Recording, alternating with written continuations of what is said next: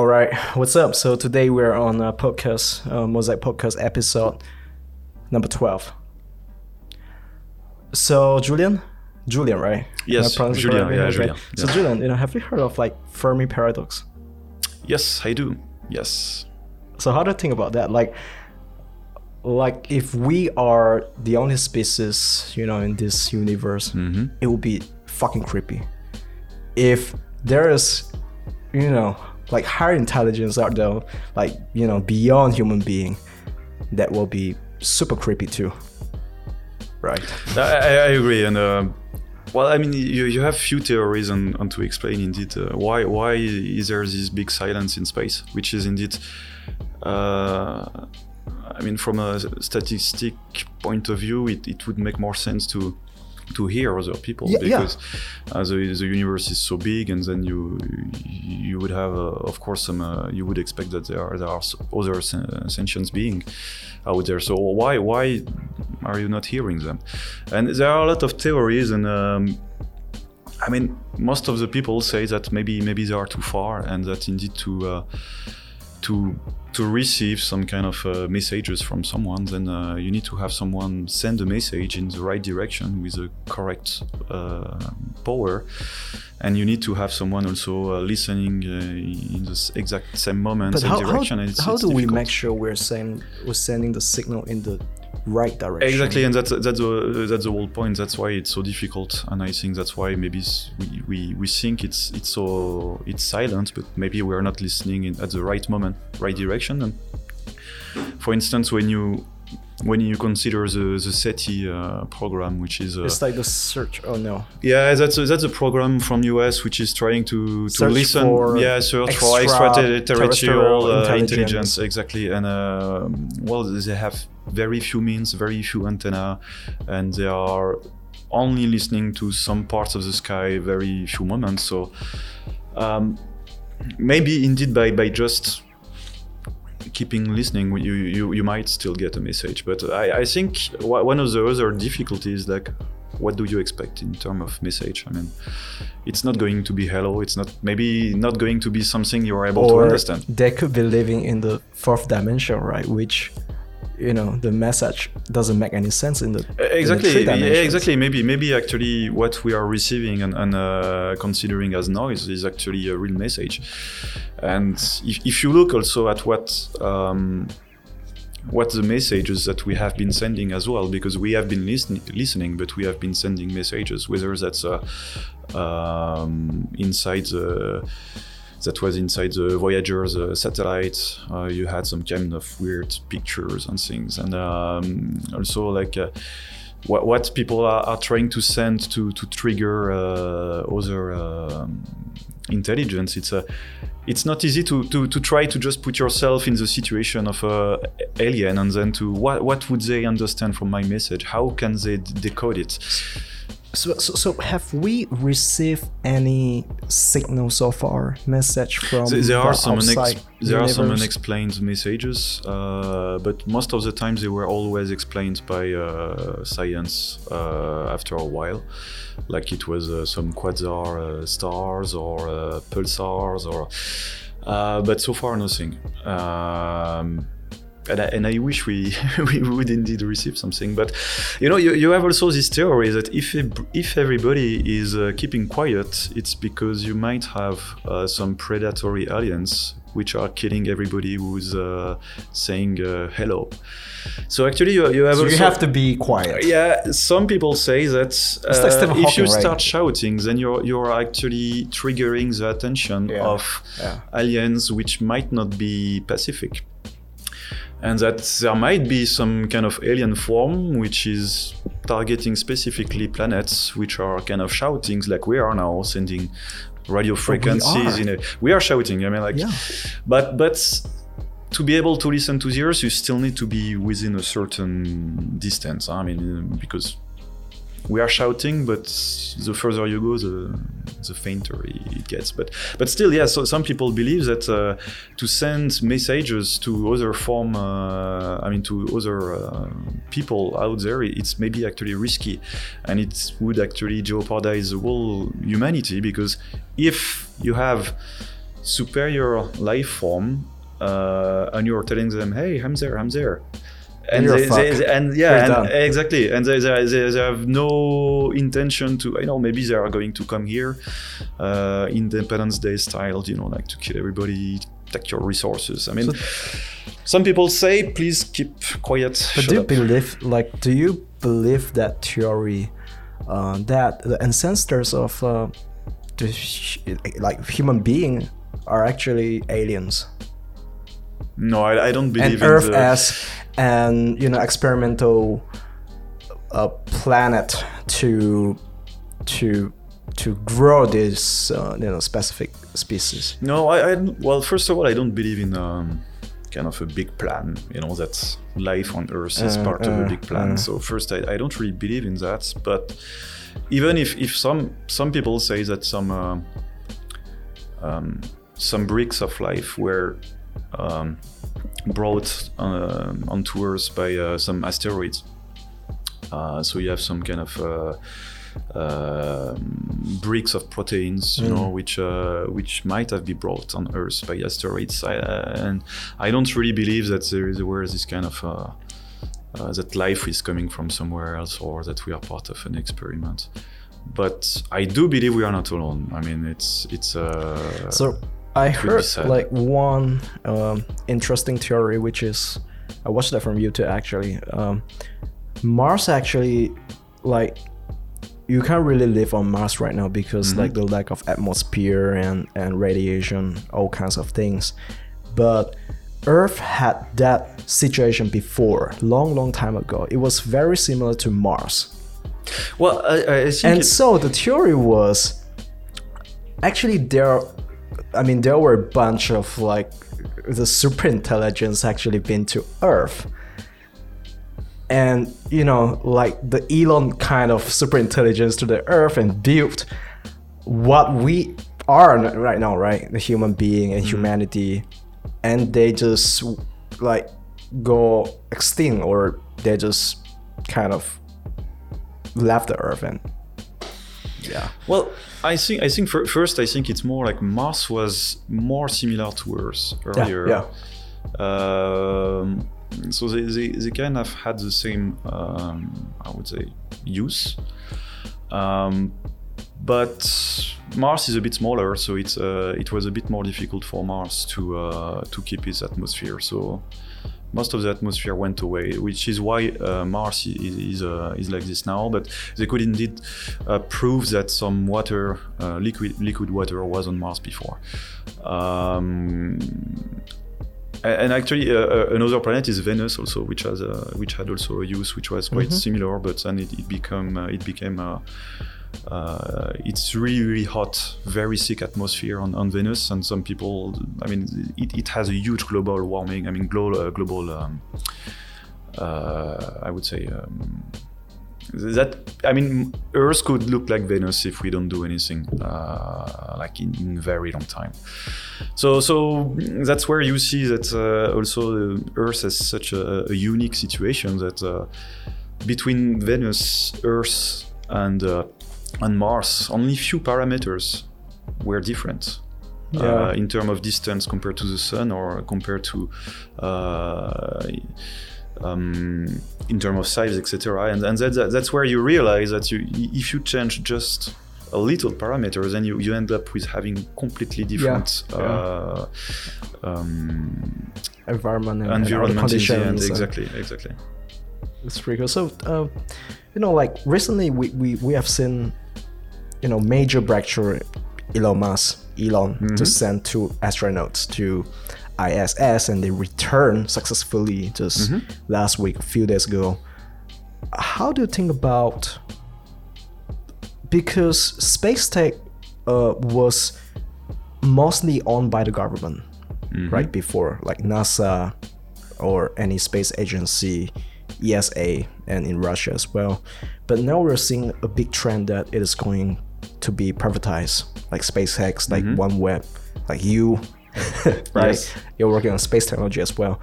So you know what is the most like what do you see uh, is most profitable in this market the next 10 to 15 years? Because uh, there's actually less than 10% of the whole market shares is actually on uh, in the space. Mm-hmm. and most of the market is actually on the ground stations and Yeah, know, ground satellite. So what is your perspective like you know for the next 10 15 years? Is there any new business model coming out from the space industry? Because I, I actually saw someone like trying to build the, the space hotel basically. It's a like, Indeed. completely crazy idea from Indeed. starburst you know the techstars accelerator uh, so how do you think Well, I think I think uh, th- there is indeed a market for first for what is coming coming next is uh, space tourism. Uh, when you see how much was paid for, uh, I think Denis Tito, uh, was a billionaire, to, to just like spend one week on, on, on the ISS. yeah Uh, there is definitely a market for this, and then you have um, first suborbital flight, like, like uh, we call it. So it's it's going to be um, like a Virgin Galactic. It's going to be planes which are going to go into space, but then directly come back. So you, you are not going to do a completely around of the Earth, but you are going to go to space, see how it looks like from space, uh, experience gravity. So it, it's a bit more like um, I would say uh, entertainment park, you know, where you, you I mean, of course, they're a bit more expensive, but I mean, first when when I say expensive, it's like they say they want to sell the ticket something like 100,000 euro or USD, sorry, um, which is which is expensive for Yeah. probably you and me. But for these people and for for uh, I would say a lot of people, it's not that much expensive. So there is definitely a market for that. And the, as usual, the more people will go, the more um, the, the cheaper it will get. And then the, the more affordable it will be for everybody. So then you start to have indeed this uh, kind of uh, um, price uh, costa price co- uh, price co- uh, cost down exactly. So that, that's I think the next part, uh, the next thing coming. Then um, then of course you have the moon. Um, instead of uh, having a, a scientific base in Antarctica, then I think the next ba- the, the next uh, place would be the moon. Uh, for a science purpose, it's very interesting because you, you can uh, start to um, uh, do science experiments you cannot do on Earth, um, especially as you you have the moon acting as a as a shield. Uh, if you are on the dark side of, uh, of the moon, I would say, Uh-huh. and uh, you are protected by the moon, you can listen to certain frequencies you are not able to uh, to On listen Earth. from Earth because you, you have some noise, like your smartphone. Everything is making noise. yeah So if you have this kind of shield, then you can look at the look at space at the space and uh, and uh, already in certain frequency in certain bands that are not possible from us. So so from a scientific point of view, it really makes sense. And of course. It would be the first base to, to expand in the solar system and to uh, to really go further. So th- that's why I know a lot of people want to go directly to Mars, but I think Moon would be first and I think it would serve a, as a, a lot of tests for really understanding if uh, the human body can sustain space, because it's definitely not a kind of environment. And uh, as long as I, I know how um, how much people want indeed like to travel to space and uh, think as a, it's just taking a plane, but it's it's really much harsher environment. is there a way to travel to space like you know I, i've heard of one super crazy idea is to build like the largest elevator and it goes up directly to space and you know there's one japanese corporate that's actually working on that um, but the problem is the material itself because Exactly, it has yeah. to be uh, v- lightweight and has to be very cheap so basically uh, you know they would build to so there's certain like we have low um, Earth orbit, right? But it goes up a little bit to a place where it orbit the same speed as that's the uh, Earth ge- spins. geosynchronous orbit. Yes. okay, which so is really really far it's like we are talking about something like uh, 36,000 kilometer yeah, and low earth orbit i mean space the limit it's 100 kilometer okay so when you are indeed in geosynchronous orbit, it's 36,000 kilometers. So you can imagine how huge and and uh, the material you need for to, to resist that.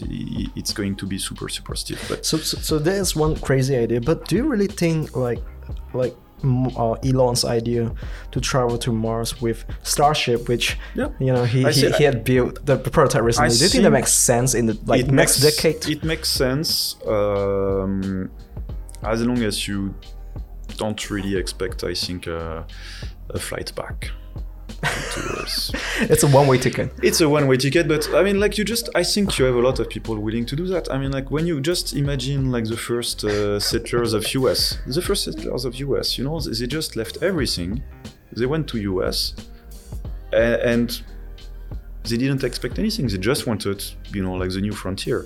And even the, the, the first settlers, they, they were not even attracted by uh, the riches or by gold or by anything, you know. Like, uh, I mean, when they arrived, it was New England, which was Yeah. not super famous Yeah. for, for uh, you know, like any specific resources. Com- compared to South America, where maybe indeed the, the gold of the Aztec or the Maya was maybe a bit more attractive Yeah, to yeah, the Spanish. yeah. But for the English people at that time, it's I leave everything.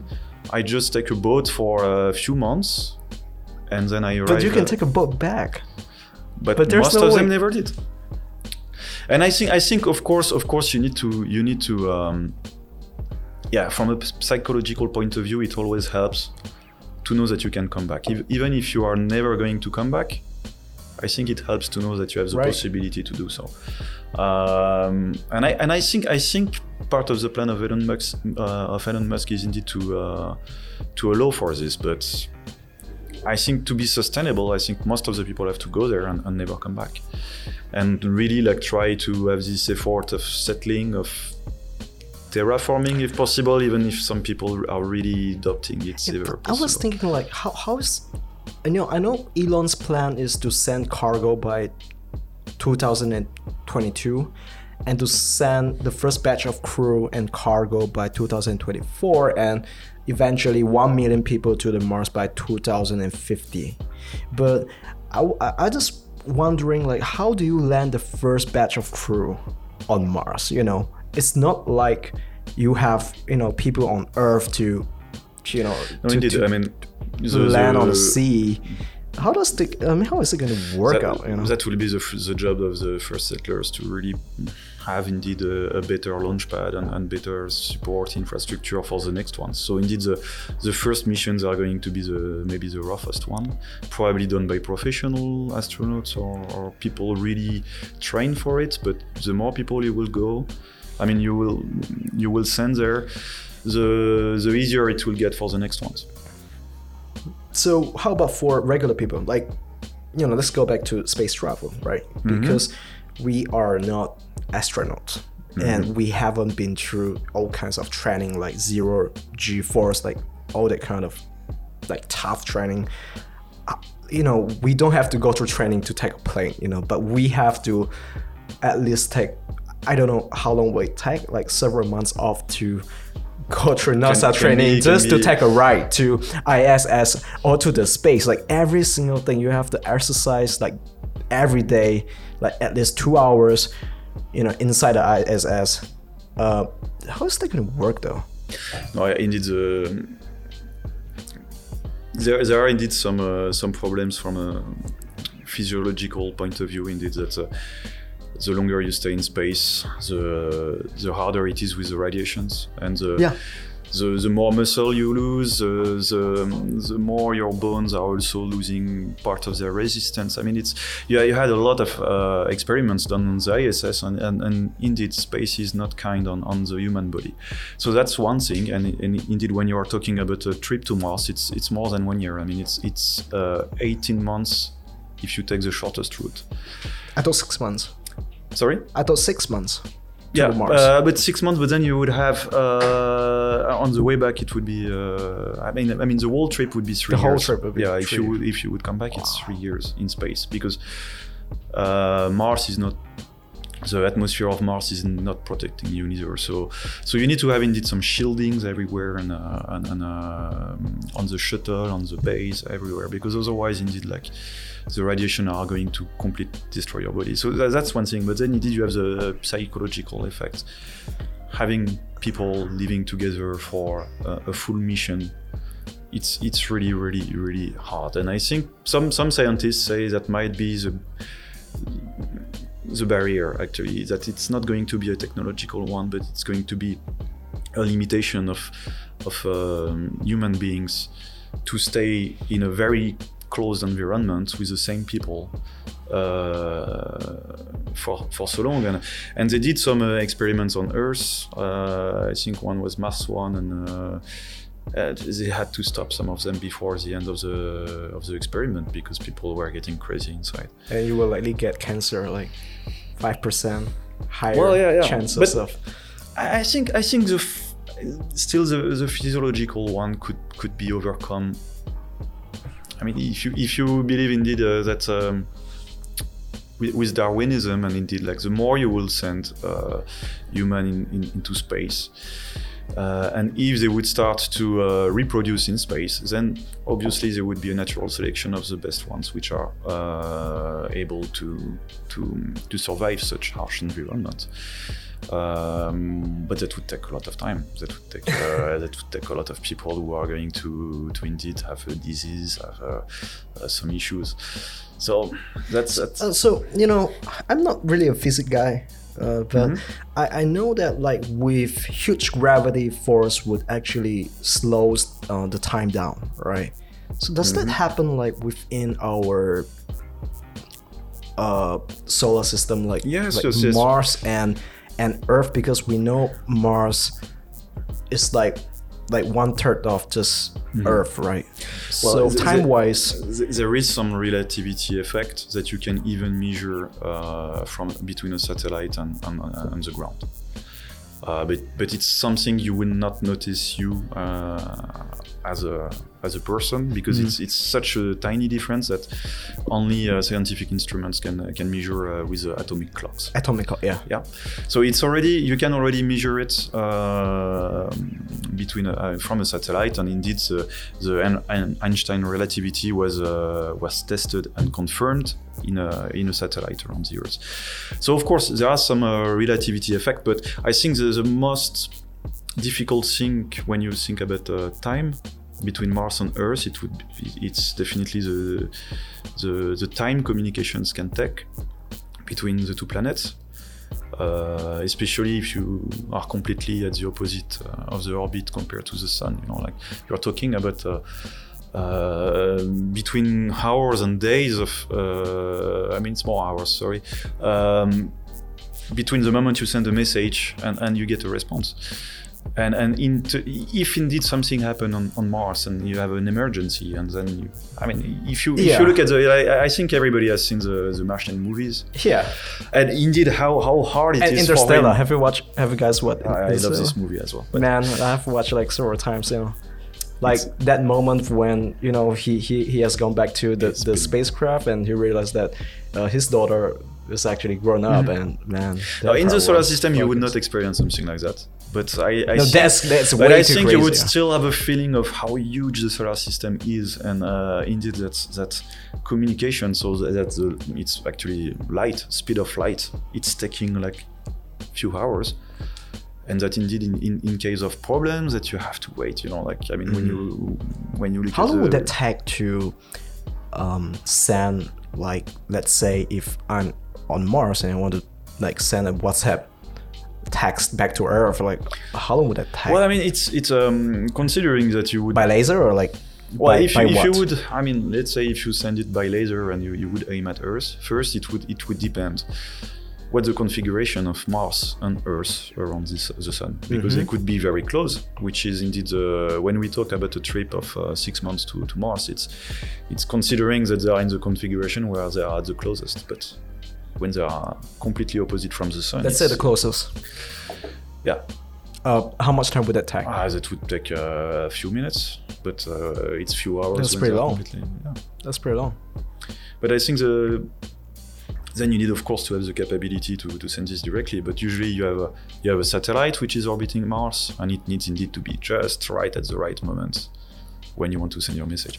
So that's why actually the the hero from the Martian, it's it's not just few minutes. It's it's sometimes he has to wait for complete Yeah. hours because the, the satellite has to be in the proper configuration, and then you know yeah, it's it's a it's a bit more complicated than that, but. Uh, it's, it's already like few few minutes to, to few hours depending. Uh, I actually got tons of questions to ask. You know, uh, Julien is so insightful. So, but you know, I left ten minutes. But let's go back to your company, uh, uh, Odysseus.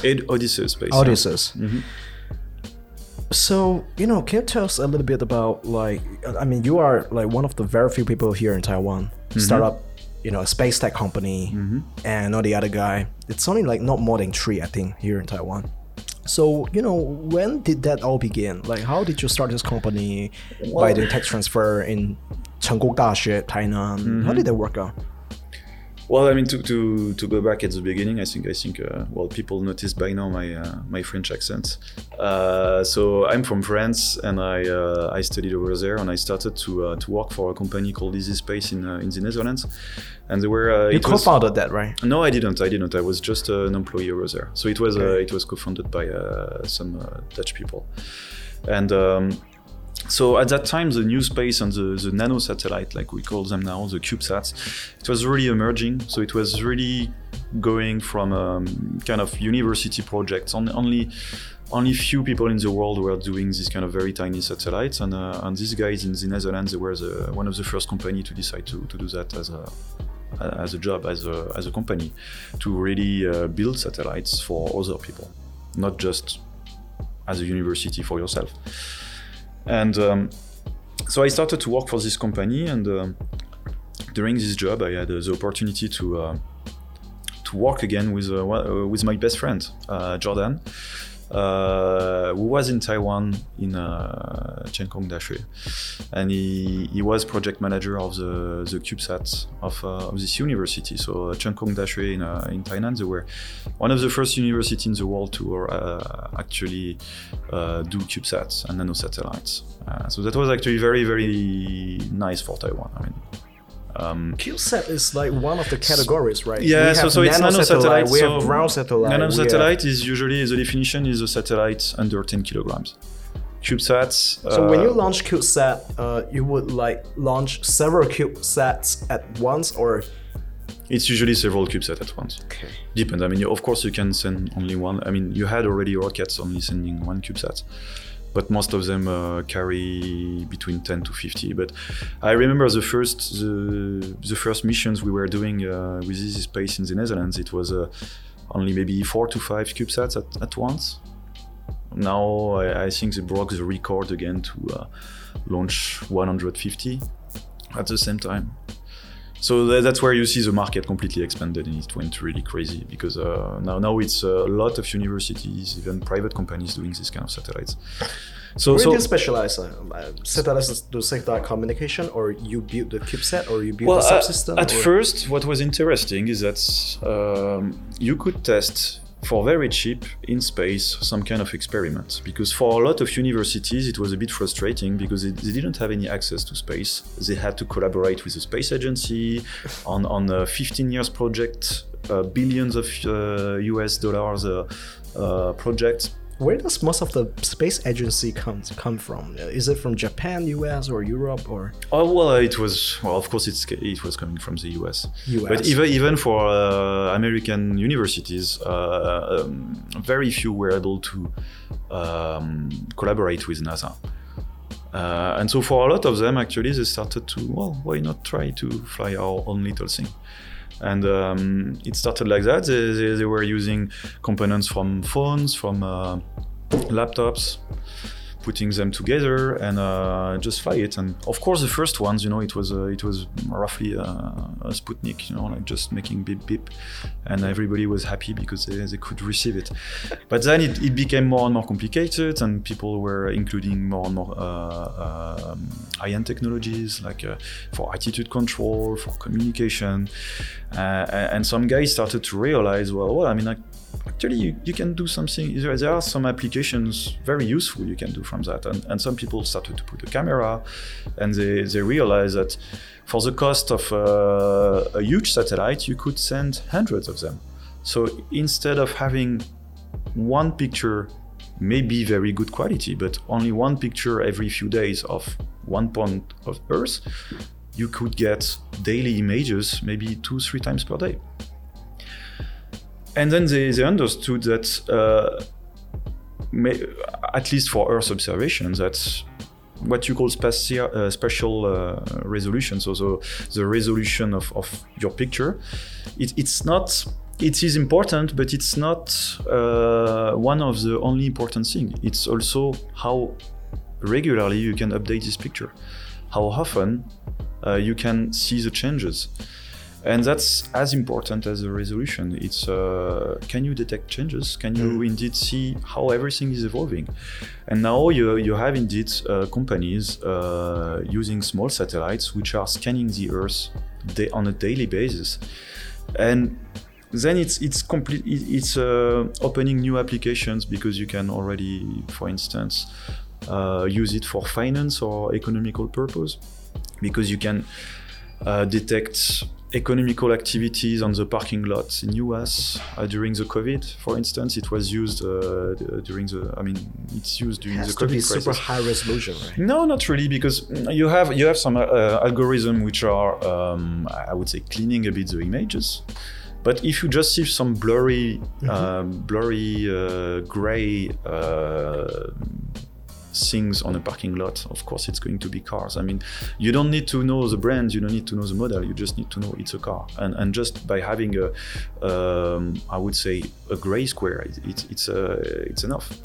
So it's it's really depending on the application. For some application, you, you you need indeed very high resolution, but for some, you just you just need to understand what's there.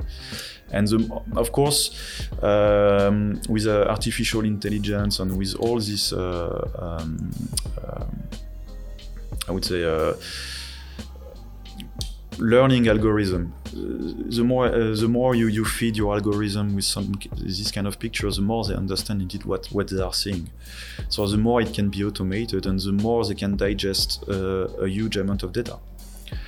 So that is what Odysseus is. No, that, so that's not what we are doing, but that's that's what you are seeing uh, with the smaller satellites, which are not um, I would say super high resolution, super high end, but I would say the, the strength is in the numbers. So we, uh, as Odysseus Space, so we come from these people. We come from the, what what you call the, the, new space, and that's also why. Um, what does new space mean? You know, I heard new like, space. It's it's a, it's I heard space of, 4.0, 3.0. Yeah, I heard new space. It's a mix of miniaturization. So that's that's definitely the nano satellite CubeSat uh, world where uh, all the advances in miniaturization of laptop and, and, phones, they are using it. So uh, CubeSats, it's nothing more than uh, flying laptops in space.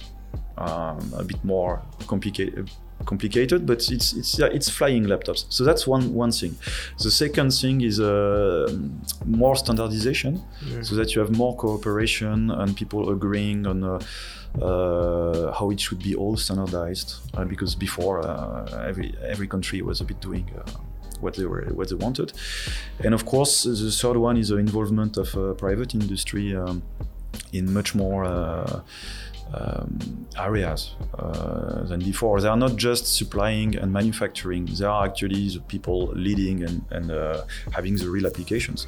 And that's where you see Elon Musk. So uh, before Rocket, it was indeed uh, consider, considered as uh, something sensitive or complicated, and only countries were able to do it. But now we have private companies who are doing rocket and he wants to go to Mars. Well, he, can go to Mars, you know. So, so there is nobody telling you what is possible or not, and now it's up indeed to people to to uh, to decide.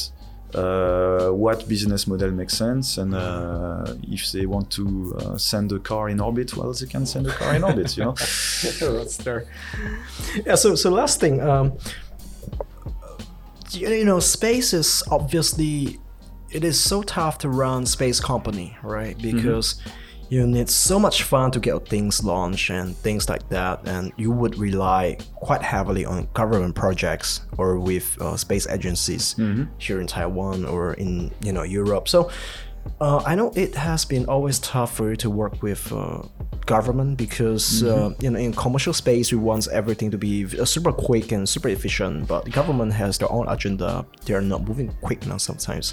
So uh, you know.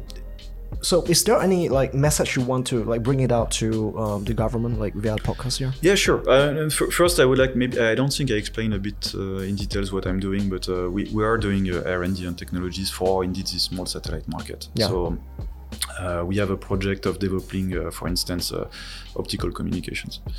So so we are not doing satellites. We are doing some parts of satellites which we think is, are going to be disruptive for Yeah. the market. Okay, so this said, uh, when we arrived in Taiwan, uh, it was for a very good reason. I mean, of course, it was a an oppor- it was opportunity based because uh, uh, one of the co-founder the, and, and my best friend uh, Jordan was a was project manager for the nano satellite in uh, in Chengda, um, Chenggong Daxue, and. Um, so we thought, yeah, it's it's actually a very good place to um, to do small satellites because we have access to all the big guys who are doing laptops and phones, and it would make sense to to have access to these people.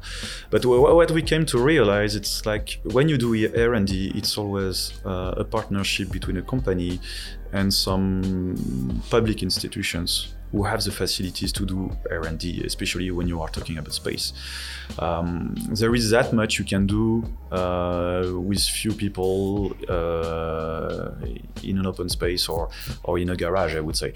At some point, you need to have access uh, to people with facilities. So that's why we wanted to, to cooperate with uh, uh, with universities in, in Taiwan and or public uh, institutions or the Taiwanese Space Agency.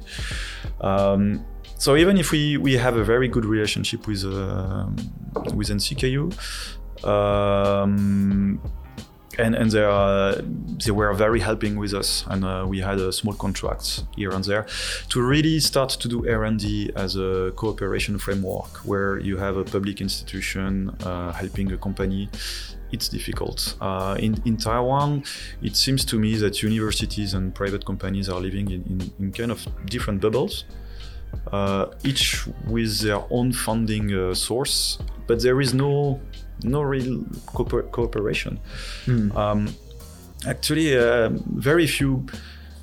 Very, very few young people uh, after they graduate do internship in companies. Most of the time, they they, they do them, their master or their, their PhD within the lab of the university, but they they don't really interact with private company. And i think i think first it's it's not that great for for the students because well after you go to the university the first thing you, you want to do is to get a job in a, most of the time in a private company.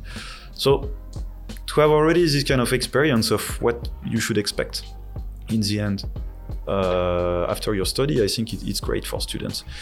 And at the same time as a private company uh, you know a lot of people say ah well students is cheap labor and interns. Well yeah that's one thing but i think it's also a nice um, nice opportunity for a company to test a, a student as a potential uh, employee for later on.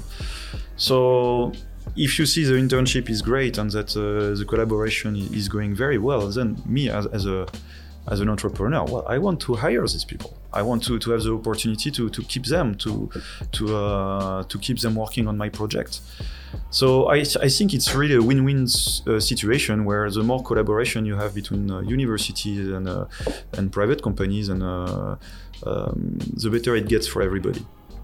And that's I think something which is lacking in Taiwan. Cool. All right, thank you very much. Uh, so uh, I think we pretty much covered everything. You know, I hope that you know I can invite you next time because we haven't gone deep into like space travel and uh, you know time Yeah, sure. space, space time, you know those kind of interesting thing. All right, thank you very much. You're welcome. Thank Hello. you. Bye bye.